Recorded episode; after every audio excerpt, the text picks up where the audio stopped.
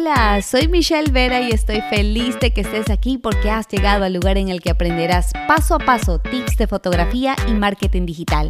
Así que agarra papel y lápiz y prepárate para elevar tu negocio al siguiente nivel.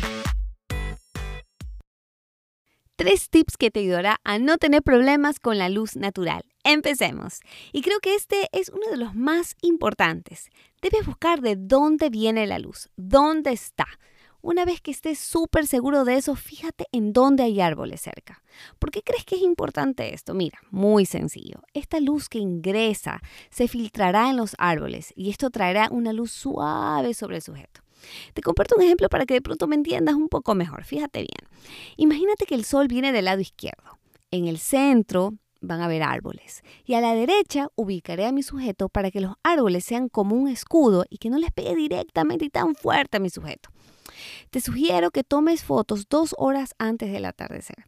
Trata de revisar tu celular, mira a qué hora exactamente es el atardecer y eso te servirá de guía. Y bueno, dicho esto, nos vamos al segundo tip que es uno de mis favoritos y es sobre los días nublados. Y tú me vas a decir, ¿Cómo vas a decir eso? Pero realmente sí. Miren, tienen una luz plana y uniforme. El sujeto puede estar al frente del sol, literalmente al frente, y no pasa absolutamente nada, porque la luz estará filtrada por la nube. Lo que puedes hacer para lograr mejor iluminación es pedir a tu sujeto que suba el rostro y tú como fotógrafo puedes utilizar una escalera, por último. O en caso que tú desees hacer una toma en el que el sujeto esté en el piso, tranquilo, tú simplemente te quedas parado y vas a lograr muy lindas tomas. Y el tercer tip es sobre el backlight, que básicamente se trata de la luz que está detrás del sujeto. Te pongo un ejemplo porque creo que es la mejor forma de explicar. Imaginemos que la luz viene del lado derecho. En el centro hay árboles y al frente de esos árboles ubicaré a mi sujeto. Entonces, ¿qué pasa? Esa luz de igual manera se filtrará y lograremos que el sujeto resalte del fondo. Y mira, yo creo que una de las cosas que a mí más me gusta es cómo se ve el pelo. Se ve divino, se ve súper iluminado y se ve exactamente justo lo que quiero, que resalte del fondo.